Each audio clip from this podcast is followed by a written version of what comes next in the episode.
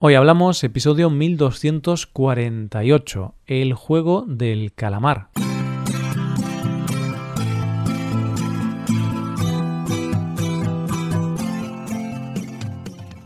Bienvenido a Hoy Hablamos, el podcast diario para aprender español. Los viernes publicamos dos episodios. En el episodio del podcast Premium, Rebe y yo hablamos sobre nuestra experiencia viviendo y trabajando desde Canarias. Para escuchar ese episodio, hazte suscriptor premium en hoyhablamos.com. Ahora, en este episodio del podcast diario, Paco y yo hablamos sobre el juego del calamar, sobre si nos comeríamos una caca por dinero y sobre juegos infantiles de España. Hoy hablamos del juego del calamar. Hola Paco, ¿qué tal? Muy buenos días Roy, muy buenos días queridos oyentes. Pues eh, hoy estoy con ganas de diversión al igual que tú, que estamos aquí preparándonos para una gran fiesta. Sí, ¿qué me dices? ¿Hay una fiesta? No, no, bueno, estoy exagerando, ya lo sabes, pero ya sabes que hoy nos vamos a divertir con algunos juegos y algunas cositas, entonces, oye, a hmm. echar unas risas. ¿no? Sí, hoy va a ser un episodio súper divertido, Paco, porque hoy vamos a hablar sobre una serie donde matan a cientos de personas, entonces eh, es súper divertido, ¿no? Bueno, ya estamos empezando a destripar aquí cosas, ya estamos empezando a hacer spoilers. ¿Cómo que matan a cientos de personas? O a, decenas, o a algunas. No o a nadie. O a nadie. O quizá no matan a gente, sino que reviven a personas. Entonces empieza la serie con 100 personas y al final hay 200 personas. Ahí está. Entonces va a ser un poco difícil hablar en este episodio sin destripar la serie o sin hablar demasiado Tendremos que mordernos la lengua, que de vez en cuando está bien morderse la lengua, hmm. que en ocasiones hablamos mucho. Sí, morderse la lengua está bien, excepto cuando estás comiendo y te la muerdes literalmente porque duele. Ahí duele, ¿no? Cuando te la muerdes, luego te sale una herida y, y ya no es lo mismo comer si, si te has mordido la lengua. Se queda ese sabor de la sangre, ¿no? No es un mm. sabor agradable. Y luego te duele, ¿no? Te tomas algo así un poco picante, te hace mucho daño. Bueno, pero cuando tienes un podcast, ¿no? Cuando hablas en un podcast y vas a hablar sobre una serie, ahí metafóricamente sí que es bueno morderse la lengua para no hacer spoilers. Entonces, hoy vamos a hablar del juego del calamar, pero sin hacer ningún spoiler. Quizá haremos alguno muy pequeñito, pero del primer episodio o algo así, ¿vale? No destriparemos la, la serie. Vale, y es que vamos a hablar de la serie, pero no, en realidad no tanto, no vamos a hacer ningún análisis ni, ni, vamos a profundizar mucho porque no queremos destripar la serie. Lo que sí que vamos a hacer es una ensalada. Esas ensaladas que nos gustan tanto, mezclando diferentes temas, cosas nuestras, cosas de noticias, cosas de juegos en este caso. De todo. Hoy vamos a hablar de todo, Paco. Vamos a hablar del juego del calamar vamos a hablar de, de, los juegos, ¿no? De los juegos, algunos juegos a los que jugábamos cuando éramos pequeños. Vamos a hablar de la economía de, de las Islas Salomón también. Bueno, de eso no, pero sí que vamos a hablar, por ejemplo, de caca. Ostras, Paco. ¿Pero qué tiene que ver la caca con la, con la economía de las Islas Salomón? Quizá está relacionado, quizá la economía va como una caca.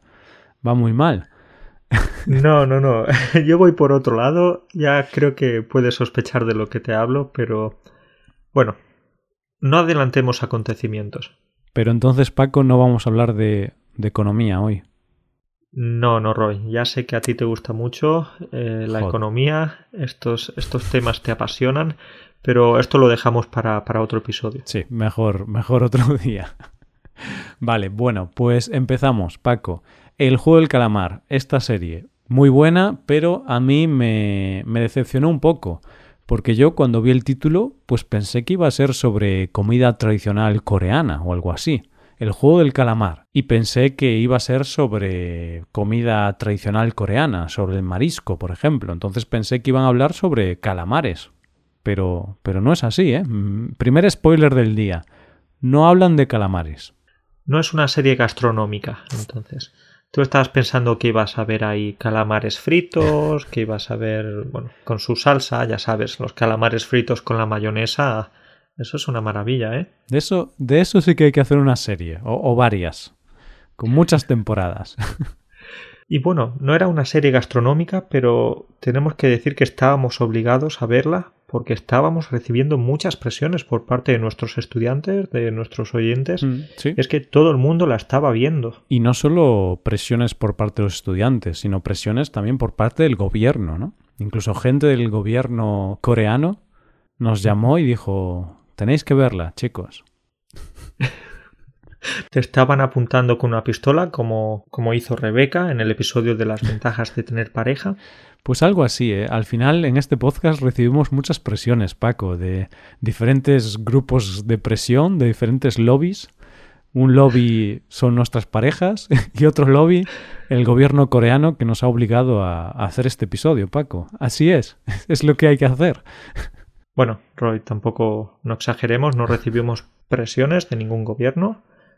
Eso es lo que estoy leyendo ahora mismo aquí en una carta que tienes que decir que no recibes presiones de nadie. Claro, en la carta que te envió el gobierno pone que tienes que decir que, que no hay presiones del gobierno. Claro, es así, es así. Es lógico. Bueno, obviamente, estamos de broma, pero ahora ya en serio, Paco, eh, tenemos que hablar del juego del calamar, porque la hemos visto, porque al final esta serie, ya que estábamos hablando antes de gastronomía, esta serie, Paco, está hasta en la sopa. Está en todos lados. Todo el mundo está hablando del juego del calamar. Está hasta en la sopa, como bien dices. Eh, fíjate, qué episodio tan gastronómico. está hasta en la sopa, es el juego del calamar. Eh, bueno, después de esto vamos a tener un dolor de barriga impresionante, hablando tanto de comida y de sangre y, toda, y todas estas cosas. Pero sí, eh, como decimos, es la serie más vista de, de, la historia de esta plataforma. No vamos a hacer publicidad. Sí. Eh, pero... Eh... Netflix se llama la plataforma. Suena pues, parecido a Netflix. Sí, la plataforma se llama Netflix. Gracias por recordarme su nombre. Y, oye, qué serie tan sangrienta, como decíamos antes, tan salvaje. ¿Compensa? ¿Compensa ver una serie de este tipo para luego irte a la cama con pesadillas, mm. con, con, ese sentimiento un poco mm, raro? Depende, ¿no? Si eres una persona a la que no le gusta mm, ver sangre y escenas así un poco gore, yo no vería esta serie porque es bastante gore, ¿no? Tiene estas escenas muy sangrientas, eh, no adornan nada, sino que te muestran pues las tripas y, todo, ¿no? Eh, ver esta serie es como ir al mercado de pescado de Seúl. No sé si hay un mercado de pescado en Seúl, nunca he estado, pero me imagino ahí en un mercado de pescado cortando y estripando los, los peces. Pues esta serie es algo así, porque ves muchas tripas humanas. Sí, bueno, esperemos que no sean reales. Creo que es ficción. Pero no sé, siempre te sorprendes cuando ves cosas de este tipo, de lo que es capaz de hacer la gente por dinero, por ganar un poquito de dinero. En realidad, no un poquito, mucho, mucho dinero el que estaba en juego ahí. Pero es increíble lo que podemos hacer los humanos por dinero. Sí, es que la serie eh, también tenía mucha crítica social, ¿no? Crítica social, pues quizá al capitalismo, pero también crítica hacia las personas avariciosas. Bueno, criticaba todo esta serie. Eh, la leche, la leche. ¿La leche? ¿También criticaba la leche? Creo que no, pero la leche me refiero a que era increíble, ¿no? Podemos decir que algo es la leche como que algo es increíble. Entonces, si digo solo la leche, significa increíble. O significa que quiero leche, depende del contexto. Rebeca, la leche, la, leche. dame la leche, que, está en el microondas. Que se quema la leche, también podría ser. Incluso a lo mejor ahora, mientras estamos grabando, quizá pues estoy viendo así desde lejos la leche que se estaba quemando y le he dicho a Rebeca, la leche, y, y ha surgido así de esta forma en el podcast. No está preparado esto, está todo, bueno, muy improvisado. Pero Roy, bueno, hablando de lo que puede hacer la gente por dinero en esta serie, ¿tú, por ejemplo, podrías hacer alguna de esas cosas? O cambiando el ejemplo para, para no decir nada de, de, la serie, ¿tú, por ejemplo, podrías, eh, si alguien te dice que te va a dar un millón de euros, ¿Mm? podrías ir corriendo desnudo por la calle? ¿Y quién no te dice a ti, Paco, que yo ya no he hecho eso, pero gratis. ¿Quién no te dice a ti que yo no he hecho eso gratis ya? Lo de ir corriendo desnudo. Claro, claro. Por la calle. Por la calle. No por la casa. Por la calle, por la calle, por la Gran Vía de Madrid. Bueno, bueno, pues. Eh... Buscad, buscad en YouTube. Hombre desnudo por la Gran Vía de Madrid. A lo mejor aparezco yo ahí. no. Entonces, esto lo harías gratis. Estoy de broma. Bueno, a veces eh, hacen como estas eh, marchas, ¿no? Nudistas, en las que la gente va con bicicleta y hay una reunión de gente en bicicleta que van desnudos. Entonces yo creo que mucha gente lo hace gratis. Pero claro, si ya eres un poco más vergonzoso, te da un poco más de vergüenza enseñar tu cuerpo, pues mm, como es mi caso, pues yo no lo haría gratis, pero por un millón de euros correría desnudo por la calle. Sí, sin duda. Y por cien mil euros, yo creo que también. Y por, mil euros también. Por mil. Pues no sé, ¿eh? pero al final el cuerpo, Paco, es un cuerpo. ¿Qué más da? Sí, sí, sí. Hay que enseñarlo. De hecho, a lo mejor lo enseño ahora aquí en directo. Hala, ya lo he enseñado. Ah, es un podcast. Mala suerte, chicos. El único que lo ha podido ver he sido yo y bueno, esta noche voy a tener pesadillas con eso. Ay, bueno. vale, Paco, entonces, yo mm, creo que corría desnudo por una cantidad pequeña de dinero porque al final no me parece tampoco algo tan loco. Un cuerpo desnudo, pues es un cuerpo más y todos somos humanos y todos tenemos cuerpos. Pero tengo otra mm, propuesta para ti, otro reto. ¿Qué harías tú por un millón de euros. Vale, entonces, correr desnudo, tú lo harías, ¿no? Sí, sí, sí, sí, claro. Vale. Pero Paco, como mencionabas al principio de este episodio, has dicho que íbamos a hablar de caca, porque a ti te gusta este tema. no voy a negarlo. Eres un apasionado de las cacas. Bueno, no sé si soy un apasionado de las cacas, pero la caca me parece una parte del humor ese humor escatológico que siempre me ha llamado la atención. Hablar de eh, desnudos, de cosas escatológicas, de, caca, de pedos, de pis. Es una parte del humor que siempre me ha parecido interesante. Paco, tú eres consciente de que esto está quedando grabado, ¿no? Y, y, lo van a escuchar miles de personas en el mundo. ¿Eres consciente de eso? Bueno, sí, soy consciente, soy consciente, pero no he dicho nada tan malo, no, no me metas miedo. Si fueras un presidente de un país, dentro de unas horas habría titulares en los periódicos que dirían a Paco el presidente le encanta la caca. Bueno, me encanta, no, no me la como, ni me la comería, pero sí que, oye, el presidente del país también hace caca. Vale, vale, vale. Has dicho que no te la comerías, la caca, pero depende, ¿no? Porque por un millón de euros, Paco, no te comerías una caca. Bueno, eh, ¿la caca de un ratón pequeñita o la caca de un elefante? Eh, caca humana, no caca de animales. Porque muchos animales la caca es casi todo hierba, que eso me lo desayuno yo cada día, casi. Una ensalada y listo. Eso es muy fácil, no, no. Una caca humana, que la caca humana es bastante desagradable porque es todo, es todo malo. Una caca de una vaca tiene gran parte de hierba. Pero no, una caca humana, que sabes que lo que hay ahí no, no es bonito, no es bueno. Bueno, eh... un millón, ¿eh? Un millón de euros. Un millón es mucho, pero, pero comerse una caca te puedes quedar también traumatizado, quizás puedes tener alguna enfermedad por comértela. Mm, eh, eso no, no, no, no, Me parece demasiado fuerte lo de comerse una caca. Bueno, no te creo, no te creo. Yo creo que sí. Si viene aquí Bill Gates, si viene ahora Bill Gates aquí y te dice, Paco, my friend, eat this shit and one million for you. ¿No? Ah, no sé cómo habla Bill Gates, pero... O en español, a lo mejor habla español. Entonces, si viene Bill Gates y te dice, Paco, te doy un millón de euros si te comes esta caca. Yo creo que te la comerías. No, no, no, Roy, eh, dejemos de hablar de mí. ¿Tú qué harías? Vamos a hablar aquí de tú, a ti que te gusta tanto la economía, el dinero y todo esto, cuéntame, cuéntame. Yo primero negociaría, porque si Bill Gates me ofrece un millón de euros por comerme una caca, ese es el punto de partida, amigos. Hay que negociar, hay que decir, Bill, un millón me parece muy poco. Bill, por favor, cinco millones. Entonces primero negociamos. y una vez tengamos ahí un acuerdo, pues si no es malo para la salud, yo creo que me la comería, sí. Pero quizás malo, claro, porque al final son desechos humanos.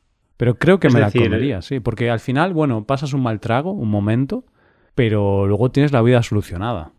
Roy, pero entonces no es una cuestión de sí o no, es una cuestión de negociar. claro. Para ti.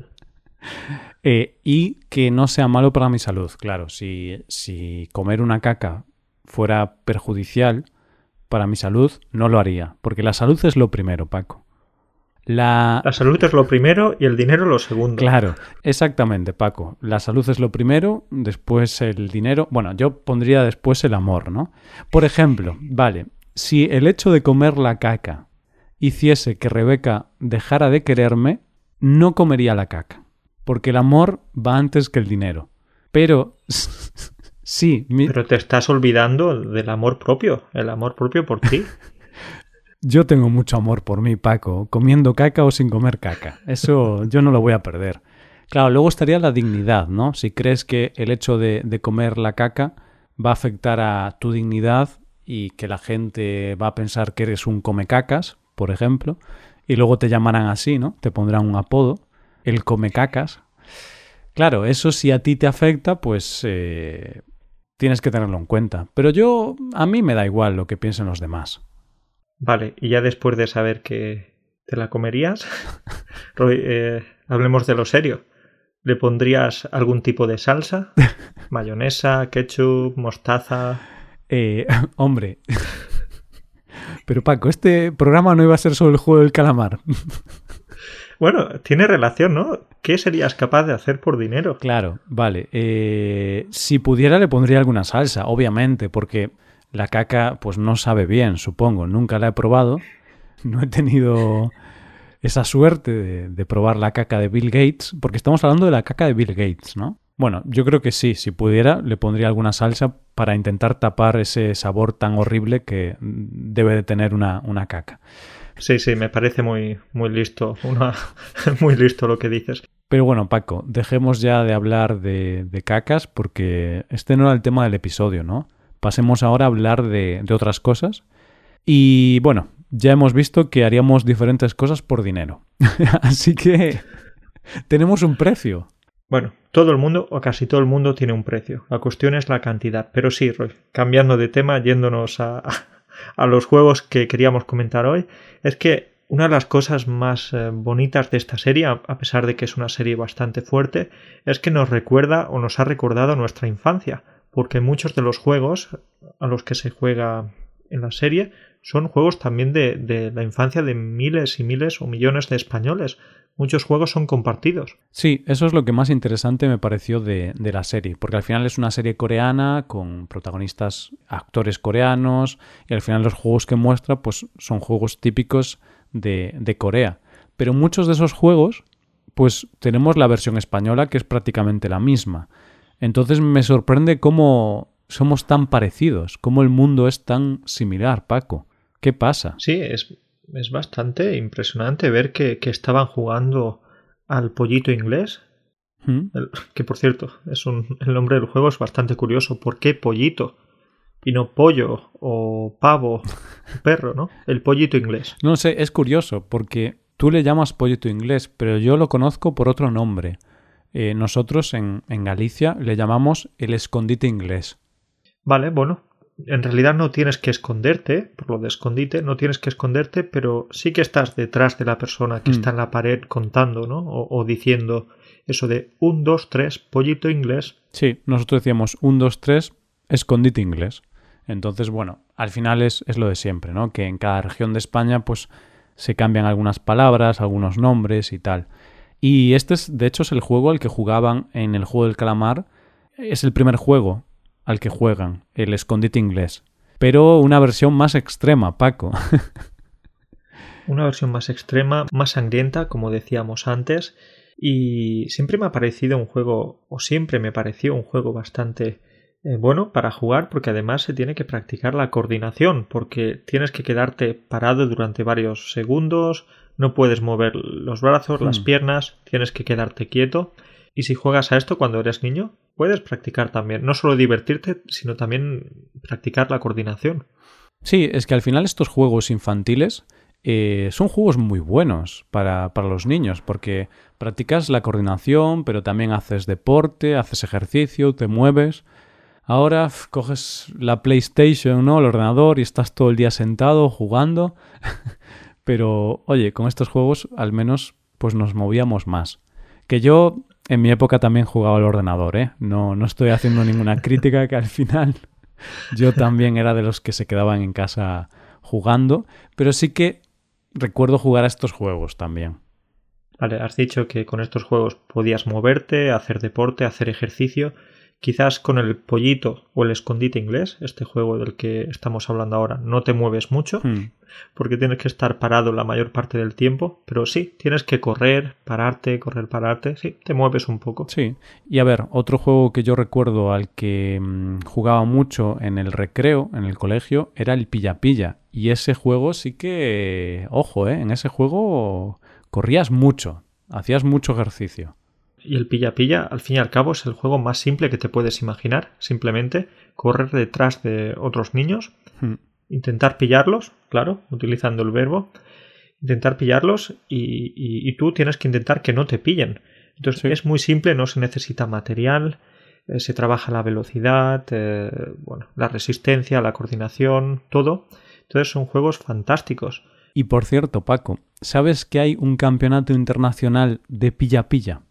No. Sí, sí, hay como una especie de, pues de campeonato de pilla-pilla. Entonces eh, hay un pequeño recinto donde dos personas tienen que pillar, una persona tiene que pillar a la otra, entonces hay como un ranking y, y cosas muy locas, ¿eh? O sea, el pilla-pilla llevado al extremo.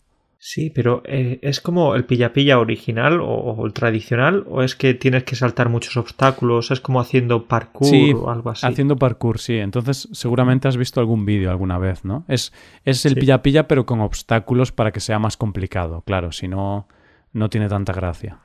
Ahí está, ahí está. Pero bueno, también hay otros juegos que, en este caso, un juego que quería comentarte que no aparece en la serie pero sí que me parecía atractivo cuando era pequeño, la rayuela. Y la rayuela es un juego que consiste en, en unas líneas dibujadas en el suelo, se dibujan como casillas y consiste en tirar algunas piedras, no algunas, sino una piedra. Mm. Por cada casilla vas saltando a la pata coja o con los pies juntos y tienes que ir avanzando de casilla en casilla. Entonces no es un, un juego tampoco difícil, pero de nuevo no se necesita mucho material, puedes hacerlo en la calle, es, es muy simple. Sí, todos los juegos a los que jugábamos cuando éramos pequeños, pues la característica principal es que eran en el exterior, ¿no? Al aire libre y que no necesitabas nada o casi nada. En este caso necesitas solo una tiza, que es algo muy fácil de conseguir. En el pilla-pilla no necesitas nada. Y luego muchos otros juegos a los que jugábamos, pues lo mismo, no, no necesitabas nada porque eran juegos para no complicarse la vida. Por supuesto, eh, sí que recuerdo uno, Roy, no sé si tú te acuerdas de los tazos, hmm. que aquí sí que necesitabas algo de material. Bueno, sí. unos tazos concretamente. Sí, claro, pero ese juego realmente fue un juego que vino por por una compañía, ¿no? Porque venían con con las patatas de bolsa, creo. Venían con las patatas de bolsa, con algunos snacks, algunos aperitivos. Hmm y eran como figuras circulares, creo que también había figuras cuadradas y tenías que colocarlas en el suelo e intentar voltearlas para ganar los tazos de, tu contrincante, de tu rival. Y empezabas a golpear ahí fuerte y, algunas veces era difícil voltearlas. Sí, sí, era complicado. Y eran em, estos tazos, estas figuras redondas, tenían una imagen de un Pokémon, ¿verdad? De un Pokémon o de, sí, de diferentes dibujos animados. Y algo curioso es que, como bien decías antes, venían en las bolsas de patatas, las bolsas de patatas fritas, y muchos niños, yo entre ellos, comprábamos estas bolsas de patatas no por las patatas, que quizás no nos gustaban tanto, sino por los tazos. Yo, yo era igual, ¿eh? yo hacía lo mismo. Al final, eh, a ver, te comías las patatas porque estaban ricas, pero realmente Tú comprabas la bolsa porque querías el tazo, querías ampliar tu colección de tazos. Así que fue una estrategia de marketing grandiosa en los años 90. Totalmente. Entonces, ¿cuánto dinero se dejaron nuestros padres ahí? Familias, familias arruinadas por los tazos, Paco. Familias rotas, totalmente. Ay, bueno. Y Paco, otro juego muy típico, cuando, sobre todo cuando queríamos decidir algo o ver quién era la persona que iba a tomar una decisión, jugábamos al juego piedra, papel o tijera. Entonces el que ganase, pues tomaba la decisión. Muy típico también, creo que es bastante internacional este juego, todo el mundo lo conoce y yo casi siempre sacaba piedra. No sé si es que era lo más fácil, no tenía que mover la mano y tal, pero no sé si tú tenías tendencia para, sacar una figura más que otra. Yo creo que más, eh, quizá papel. Yo era más de papel, quizá. No lo sé. Tú, tú usabas más piedra, Paco, porque como eres así de pueblo, más garrulo, entonces siempre pensabas en, en, las piedras, ¿no? En llevar piedras. Yo era más de estar en casa con libros, así un niño friki que no salía de casa, pues pensaba más en papeles. Claro, también sacaba la piedra, así tenía el puño, hmm. porque si mi rival me ganaba, entonces podía darle directamente un puñetazo. Claro, si perdías en el juego, le dabas un puñetazo y ya ganabas en la vida real. Bueno, pues estos son algunos de los juegos y en el podcast, eh, en el episodio de este martes y del martes de la semana pasada, pues ya estuve hablando, estuve mencionando algunos juegos. Entonces, oyentes, si queréis ahondar un poquito más en los diferentes juegos a los que se jugaba en la infancia de los españoles, pues podéis escuchar esos episodios. Y eso es todo por hoy, Paco. Dejamos aquí ya el, el EPI. Dejamos el EPI ¿Por qué no has dicho episodio? ¿Te daba un poco de pereza? es que siempre la palabra episodio la repito mucho, ¿no? A lo largo de los, de los días, de los meses. Entonces voy a decir epi a partir de ahora. Epi. Epi y Blas, como los de Barrio Sésamo. Así ahorra saliva, es una palabra más corta, fantástico. Pues dejamos el epi aquí y nada, hasta la próxima entonces. Venga, nos vemos, cuídate mucho. Chao.